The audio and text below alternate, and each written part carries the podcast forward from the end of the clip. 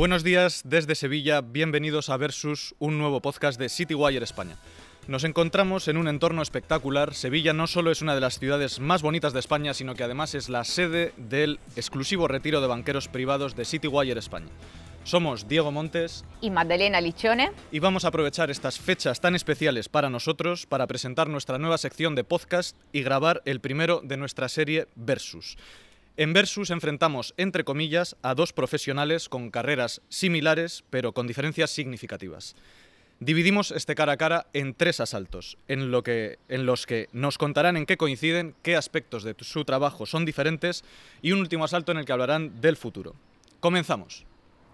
Como comentaba Diego al principio, estamos en Sevilla en nuestro retiro exclusivo para banqueros privados y hemos decidido traer a nuestro primer programa a un asesor financiero y a, un banquero privado.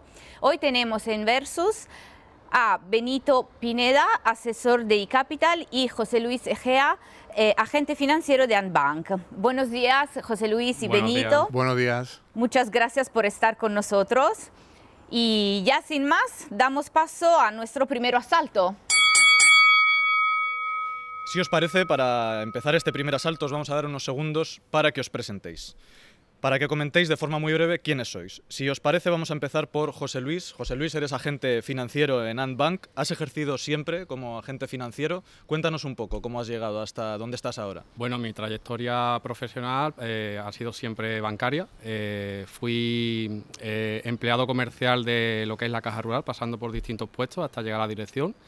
luego di el salto a lo que es la banca personal. estuve un año en Banco Mediolano y desde entonces pues trabajo como agente financiero en Amban eh, a través de una SL, eh, una empresa de asesoramiento que se llama Kai Capital. ¿Te gusta tu trabajo? ¿Qué es lo que más te gusta? Me apasiona. Pues sobre todo eh, el trato con el cliente y poder ayudarle. Muy bien, vamos a hablar hoy bastante sobre el, trato, sobre el trato con el cliente, pero vamos a preguntar también a Benito. Benito, eres asesor financiero y además director en Andalucía de eCapital. ¿Siempre has trabajado en una, entidad, independiente? No, o sea, yo vengo del, otro lado de la mesa, digamos. Yo he, trabajado 16 años en, en, US, en Madrid, como, como asesor eh, financiero, como banquero privado, y un año en Popular Banca Privada. Y llevo ahora mismo pues, tres años como asesor financiero, director de, de capital en, en Andalucía. ¿Y qué tal el cambio de la banca privada. Pues la verdad que muy, muy bien, muy contento. O sea, al final es, es un, un cambio, al final el, el, cliente siempre es el que está en el, en, el, en el, centro, pero la verdad que desde un punto de vista independiente se puede, digamos, asesorar de una manera muy, muy profesional y muy variada al, al cliente. Vamos a hablar también bastante sobre independencia en este podcast. Bueno, pero ahora eh, pasamos a otra pregunta. En una época como la actual, en la que la inflación está disparada, tenemos una guerra en curso, eh, tenemos interrupciones en las cadenas de suministros, una pandemia que todavía no se ha acabado, me imagino que continuamente recibís llamadas de vuestros clientes preocupados por su dinero. Entonces la pregunta es, ¿cómo gestionáis las emociones de vuestros clientes? Bueno, nosotros no solemos recibir llamadas de los clientes porque nos adelantamos a esas llamadas. Creo que en un entorno como el actual, con unos mercados tan volátiles, eh, debemos estar cerca de ellos y transmitirles toda la información precisa que se necesita. Eh, pero nosotros desde acá Capital no solamente hacemos llamadas en época de maldadas, sino que también lo hacemos en épocas de bonanza, eh, por ejemplo, para la consideración de beneficios de los productos financieros que tenga en cartera. Y en cuanto a las emociones, pues creo que es importante aportar información precisa, acompañarle en el camino de la planificación que se ha diseñado eh, para él. Eh, intentando eliminar todo el ruido de los medios de comunicación y de las redes sociales que pueden hacer pasar malas jugadas y, tomar, malas decisiones. Y tener un buen asesor a su lado de confianza eh, creo que puede ayudar a tomar buenas decisiones y que sean siempre decisiones eh, objetivas y, que eh, se saque lo que es la parte emocional. Y Benito, en tu caso, ¿cómo gestionas las emociones de los clientes? Pues al final el trabajo de un, asesor financiero tiene un alto componente psicológico. Al final hay que entender al cliente que estamos, digamos, asesorando todo su patrimonio y al final es normal, y sobre todo en estas circunstancias actuales de volatilidad, que el cliente, digamos, se encuentre preocupado.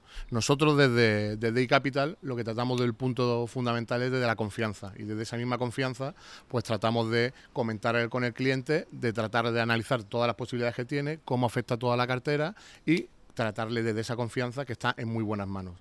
Nosotros desde iCapital, como al mismo tiempo no solo hacemos un asesoramiento financiero, sino que hacemos un asesoramiento patrimonial global tenemos clientes que no solo asesoramos su patrimonio financiero, sino su patrimonio empresarial, su patrimonio global, con lo cual nosotros ofrecemos al cliente un asesoramiento especializado, profesionalizado y específico para cada tipo de cliente. No es lo mismo el de una cartera financiera que el de un empresario. Entonces nosotros acompañamos al cliente en todas esas, esas etapas y como también ha comentado José Luis, nosotros somos muy proactivos en ese, en ese, en ese sentido. O sea, nosotros tenemos un número de clientes que nos permite dar ese, trato especializado al cliente, no como puede eh, suceder en algunas entidades que atomizan un elevado número de, clientes a los cuales no le pueden dar ese, servicio. Nosotros, como no, desde un punto de vista independiente, sí somos proactiva y periódicamente ese tipo de, llamadas para tranquilizar al cliente, porque al final nosotros, nos gusta explicarlo, que nosotros somos como asesor financiero, nos situamos al mismo nivel que un cliente puede tener un asesor fiscal o un asesor jurídico. Nosotros le asesoramos desde el punto de vista independiente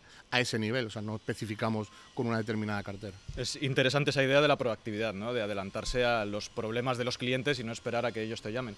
De hecho, yo pienso que es importante también que el asesor esté bien formado y esté bien informado.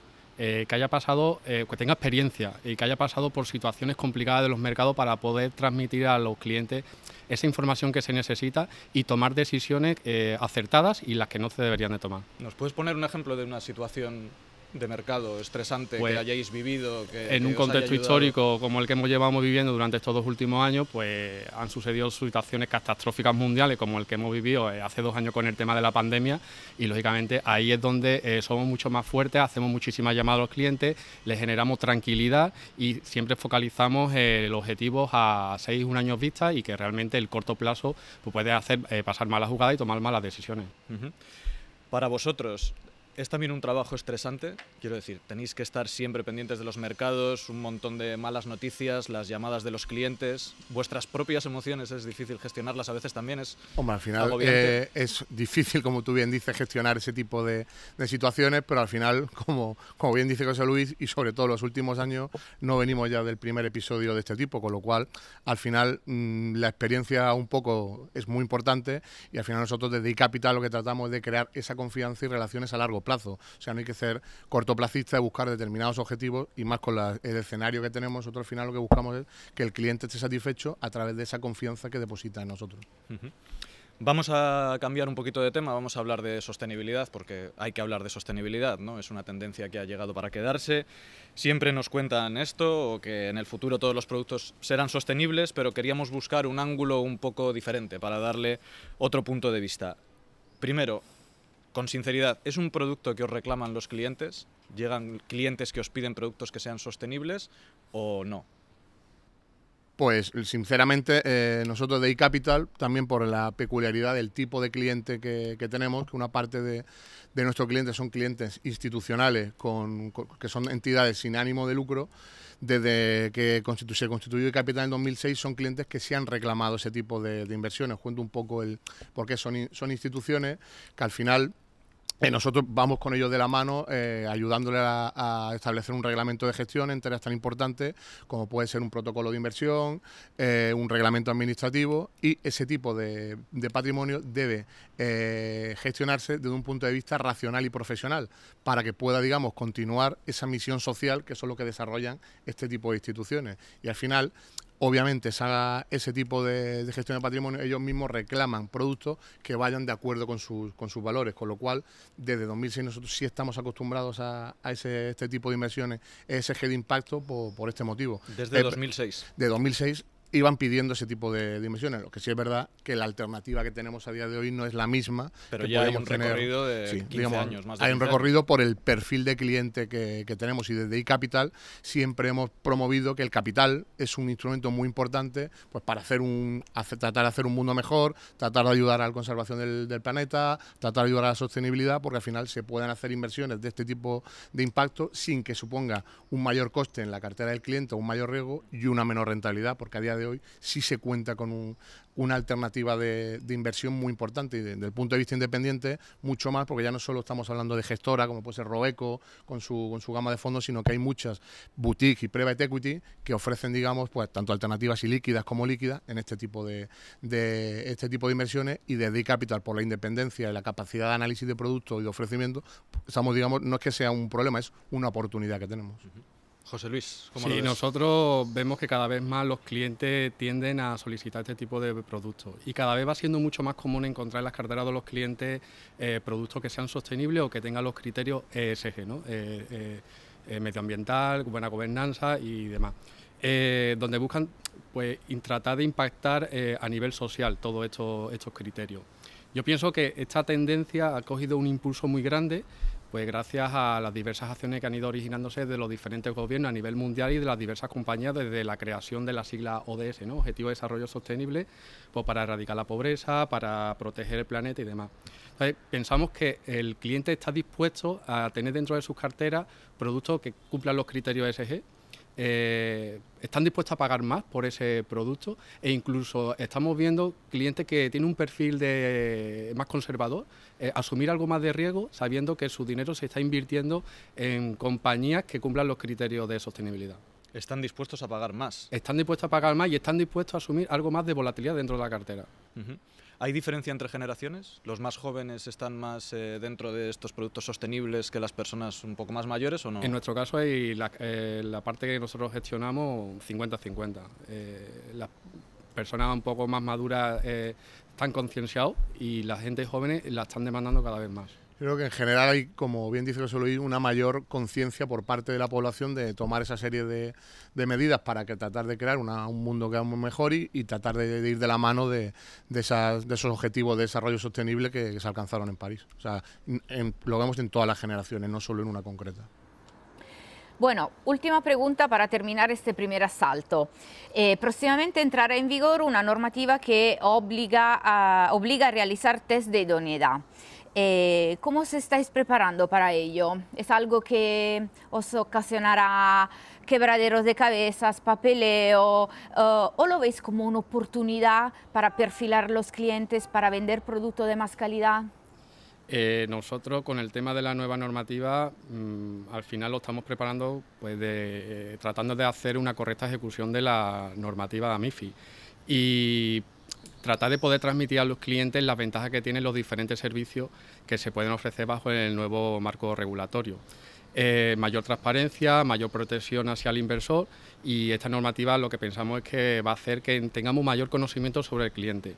El tema del papeleo interminable pues ya está dando dolor de cabeza porque nos dedicamos muchísimas horas durante la semana, al menos yo, en elaborar toda la documentación que se tiene que preparar para el cliente. El cliente incluso se queda muy extrañado por todo lo que tiene que, que firmar. Eh, y yo creo que no es una oportunidad para vender producto de calidad porque ya vendemos el producto de calidad. Yo creo que ese producto de calidad con la nueva normativa lo que va a hacer es más barato para el cliente y, por tanto mucho más, rentable.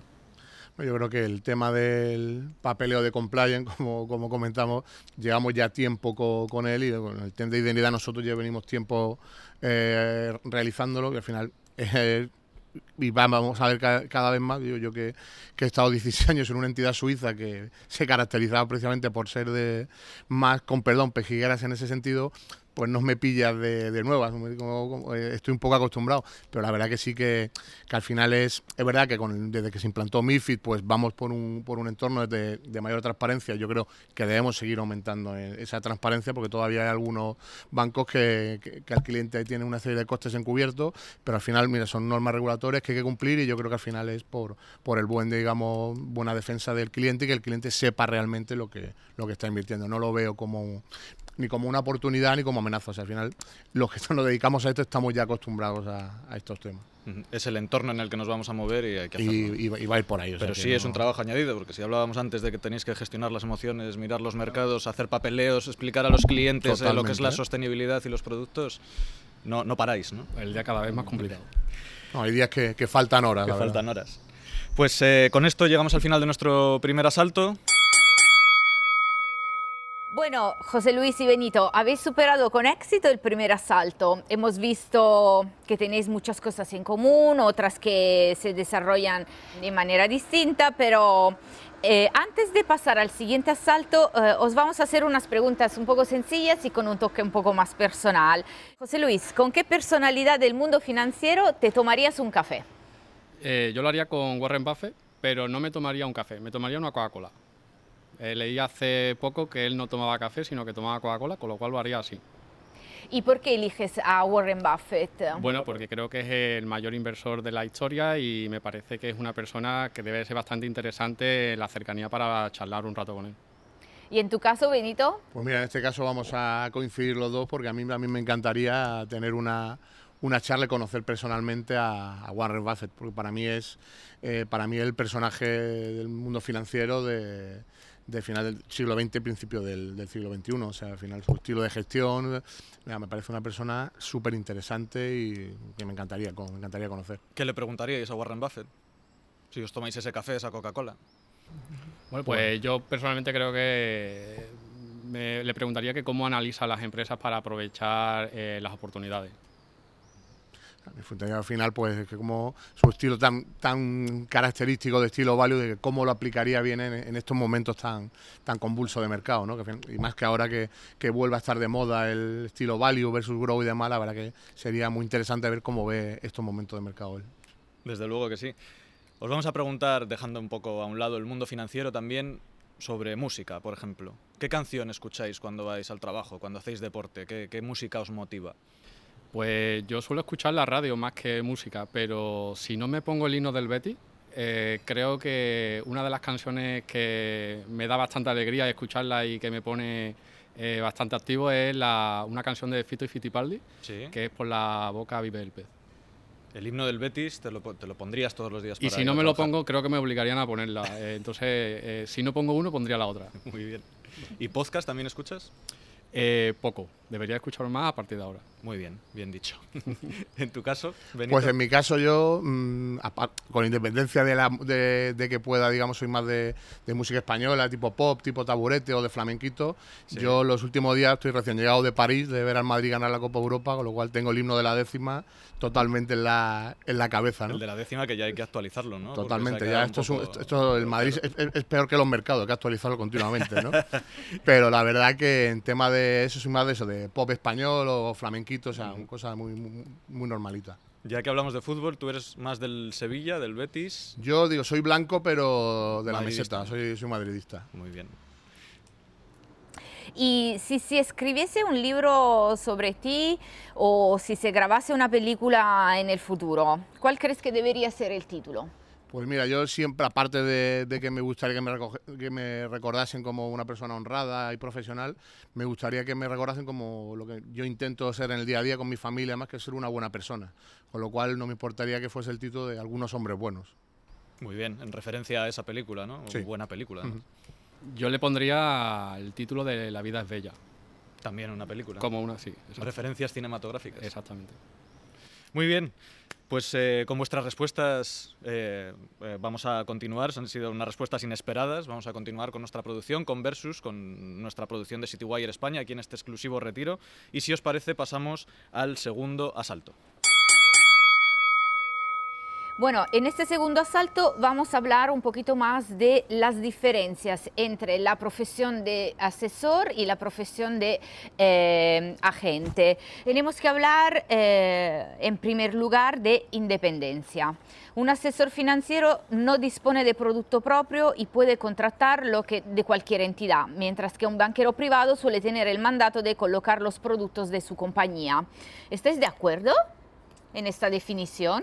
Hombre, yo te digo, yo la, parte, por la parte del asesoramiento financiero independiente, eh, totalmente. O sea, nosotros en eCapital siempre nos ponemos del lado del cliente, tomamos parte por, por el cliente. Nosotros no, no tenemos producto propio, ni queremos tenerlo y Capital no realiza labor de depositaría ni queremos tenerla, no somos banco ni queremos serlo, con lo cual todo ello nos permite hacer un análisis totalmente independiente y dejando atrás cualquier conflicto de interés para ofrecerle al cliente la mejor alternativa que pensamos que puede ser dentro de cada clase de activo o según sean las necesidades del, del cliente. Al mismo tiempo, digamos, este carácter independiente nos da un abanico mucho más amplio de producto que lo que puede tener un banco, que como bien decía, se limita a su, a su, a su oferta de, productos y fundamentalmente en el tema de que creo que cada vez toma más eh, importancia el tema de inversión alternativa, pues yo creo que un banco está mucho más limitado que, que lo que puede estar un asesor financiero independiente que continuamente pues nos vemos con distintas boutiques, fondos de autor, casas de private equity para tratar de ofrecer, digamos, alternativas en ese sentido. Y lo bueno que tiene, digamos, mi casa y Capital es que los asesores financieros que formamos parte de ella, todos venimos del otro lado de la mesa. O sea, son asesores que hemos estado trabajando en Banif, Santander, eh, VS, BNP, Bancamar, Bank Inter, pues al final conocemos los puntos buenos y los puntos negativos de cada, de cada entidad, lo cual nos permite un amplio conocimiento del mercado financiero en aras de beneficio del, de nuestro cliente. O sea, prácticamente toda la gente que trabaja en eCapital tiene un pasado en la banca privada. La, la inmensa, la inmensa mayoría, digo, casi todo, de hecho casi todos los bancos de, del, del, panorama español, tanto de banca privada, tanto nacionales como internacionales, pues alguno viene de ellos. En mi caso vengo de, de VS, pues al final damos, conocemos, digamos, de, con perdón de qué pie coge a cada, cada banco. O sea que al final nosotros no, no, necesitamos un banco y nuestra relación con los bancos es extraordinaria. Pero al final eh, sabemos, digamos, lo que cada banco tiene de bueno a un cliente que le puede venir mejor un banco porque sea más agresivo, menos agresivo, porque busca otro tipo de producto y ese, digamos, ese, ese conocimiento aporta muchísimo valor. Y por tu parte, José Luis, en tu experiencia, ¿crees que es posible asesorar con independencia desde un banco? Totalmente. Eh, yo creo que la independencia solo se puede definir eh, porque en cada momento del asesoramiento el asesor pueda velar por los intereses del cliente y por tanto conseguir el objetivo que tiene marcado dentro de una planificación. Por otra parte, es cierto que la independencia tiene un precio y hay dos aspectos para los asesores financieros que tienden a dificultar su modelo de negocio. El primero, los españoles no están habituados a pagar por asesoramiento. Es cierto que últimamente en las encuestas sí que hay algunos que dicen que sí que están dispuestos a hacerlo, pero es curioso porque, por ejemplo, en, las últimas que hemos leído se comenta que el español quiere asesoramiento financiero, pero no está dispuesto a pagar por ello en muchas ocasiones. Y además, como consecuencia de la falta de educación financiera, que en estos foros, como en el retiro de CityWire que tenemos en Sevilla, se comenta continuamente, muchos potenciales clientes no comprenden bien cuál es vuestro trabajo, cuáles son las diferencias con un banco. ¿Cómo trabajáis, Benito, para subsanar estos problemas? ¿Cómo hacéis? ¿Qué labor de comunicación, de divulgación, de educación financiera hacéis? Pues sí, nosotros, como, como bien dices, en un primer lugar, nosotros lo que explicamos es, eh, especialmente cómo trabajamos y dónde nos situamos, la parte de la relación con el cliente y del banco. O sea, nosotros le explicamos al cliente que nosotros al final somos un asesor financiero global, o sea, un asesor patrimonial global, no solo de, de la parte financiero, a través del cual el cliente puede tener un análisis global y un control de sus inversiones, no sobre una determinada cartera en un banco, porque al final la mayoría de los clientes suelen tener carteras en, en varios, en varios bancos. Lo primero que hacemos es que entienda esa, esa, esa situación donde nos encontramos y que nosotros lo asesoramos un punto de vista totalmente independiente, que no tenemos producto propio, que no somos depositarios y que no hay conflicto de interés. De hecho, la, independencia, transparencia y honestidad son los pilares en los que Capital ha permitido, se ha ido creciendo a lo largo de los años y le ha permitido consolidarse como uno de los, principales players del mercado de asesoramiento financiero. Y nosotros lo primero que hacemos con, con, un cliente, con la cartera de un cliente o potencial, es hacer un análisis de coste. Porque al final estos clientes suelen tener, como bien decía, carteras en, en distintos bancos y lo que le hacemos es un análisis de ese tipo de, de, ese tipo de, de, cartera y desde la transparencia total ver, explicarle qué está pagando y por qué servicios está pagando. Y la mayoría, la inmensa mayoría de los casos, nos llevamos muchísima sorpresa de que el cliente está incurriendo en sobrecostes o ineficiencia de costes, porque muchas veces nos encontramos que el cliente en distintos bancos está siguiendo doblando la estrategia o todo lo contrario, o sea, está, bueno, por un ejemplo, en un banco está apostando a favor del dólar y en otro lo contrario, con lo cual ahí surge una ineficiencia que lo único que le está costando al cliente son comisiones. Entonces, nosotros le presentamos ese análisis, le explicamos qué está pagando y por qué está pagando y en la inmensa mayoría de los casos el entrar la figura nuestra con nuestro coste, que es totalmente transparente, nunca le supone un mayor coste, sino que la mayoría de los costes le produce incluso un ahorro. En tu caso, José Luis, eh, ¿te parece que tener por detrás el respaldo de un gran banco es positivo? ¿Qué, ¿Qué, ventajas te da? Sí, claro, siempre va a ser positivo que un banco tenga, y sobre todo un buen banco que, que esté eh, dándote respaldo, sobre todo eh, un banco que tenga arquitectura abierta, que puedas acceder a cualquier tipo de producto que sea interesante para el cliente y que no te imponga la obligación de colocarlo. Que tú no la tienes esa obligación. Yo no la tengo. O sea, que también es un eh, asesoramiento independiente de alguna forma, ¿no? Eso sí que es importante porque al final si no tienes que colocar productos tienes como siempre más vamos libertad a, para... A través de esa independencia siempre vamos a velar por los intereses del cliente y lo que tratamos de conseguir que en el diseño de una planificación que se hace desde inicio, pues consiga los objetivos que tiene marcado.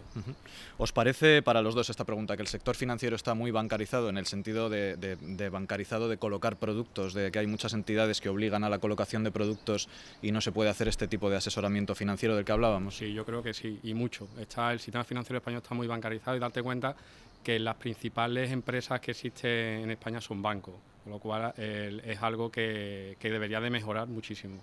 Y sobre todo por parte del cliente que suele estar focalizado en un solo banco. Tiene la hipoteca, los créditos, las tarjetas, eh, la parte aseguradora, la parte del ahorro, la parte de la inversión. Y nos diferenciamos muchísimo pues, con respecto a cualquier otro país de la Unión Europea que no lo, que no, lo tienen.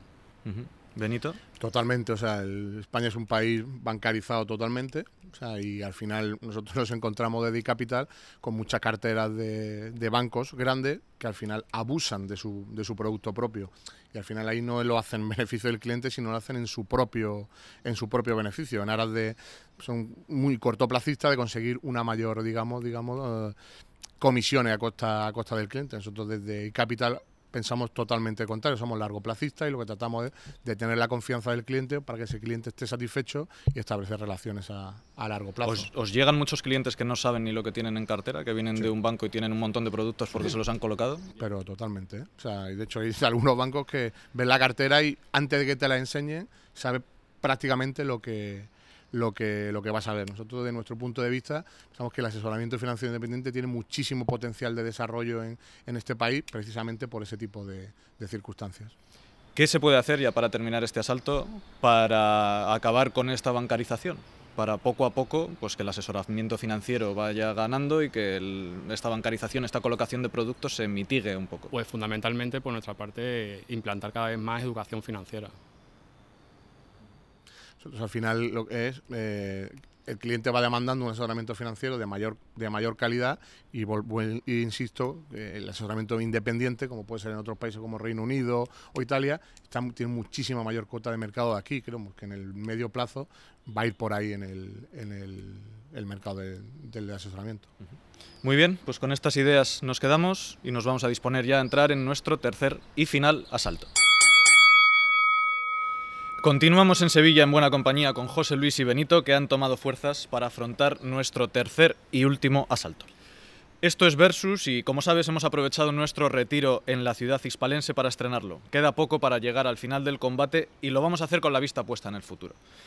En este round lo que vamos a pedir a nuestros invitados, a José Luis y a Benito, es que hagan un ejercicio de intercambio de roles, de empatía y nos hablen sobre el futuro de la profesión de su compañero. Es decir, el banquero privado, el agente financiero hablará de asesoramiento y el asesor de banca privada. Vamos a empezar con Benito. Benito, ¿qué desafíos te parece que tiene la banca privada en el futuro? Hemos adelantado algunos de ellos en el segundo asalto, pero si quieres profundizar un poquito más sobre este tema. Bueno, como hemos venido comentando a lo largo de, este podcast, yo creo que el sector bancario tiene un, desafío que empezó con el tema de MIFID, que va continuando con el tema de, digamos, de la de regularización, para su vez va a tener un desafío de ir a un asesoramiento privado de mayor calidad, o sea, de, una, de asesorar al cliente con una mayor calidad, con una mayor profesionalización, que la banca privada debe ir a ello. ¿no? Entonces, ahí pensamos que el cliente, digamos, va a ir demandando cada vez más un servicio de mayor calidad, un servicio más eficiente y con una mayor, digamos, alternativa de, producto, que pensamos que, que, puede tener cada vez más importancia la inversión alternativa y private equity para los, para los inversores. ¿Cómo crees que va a ser la banca privada del futuro?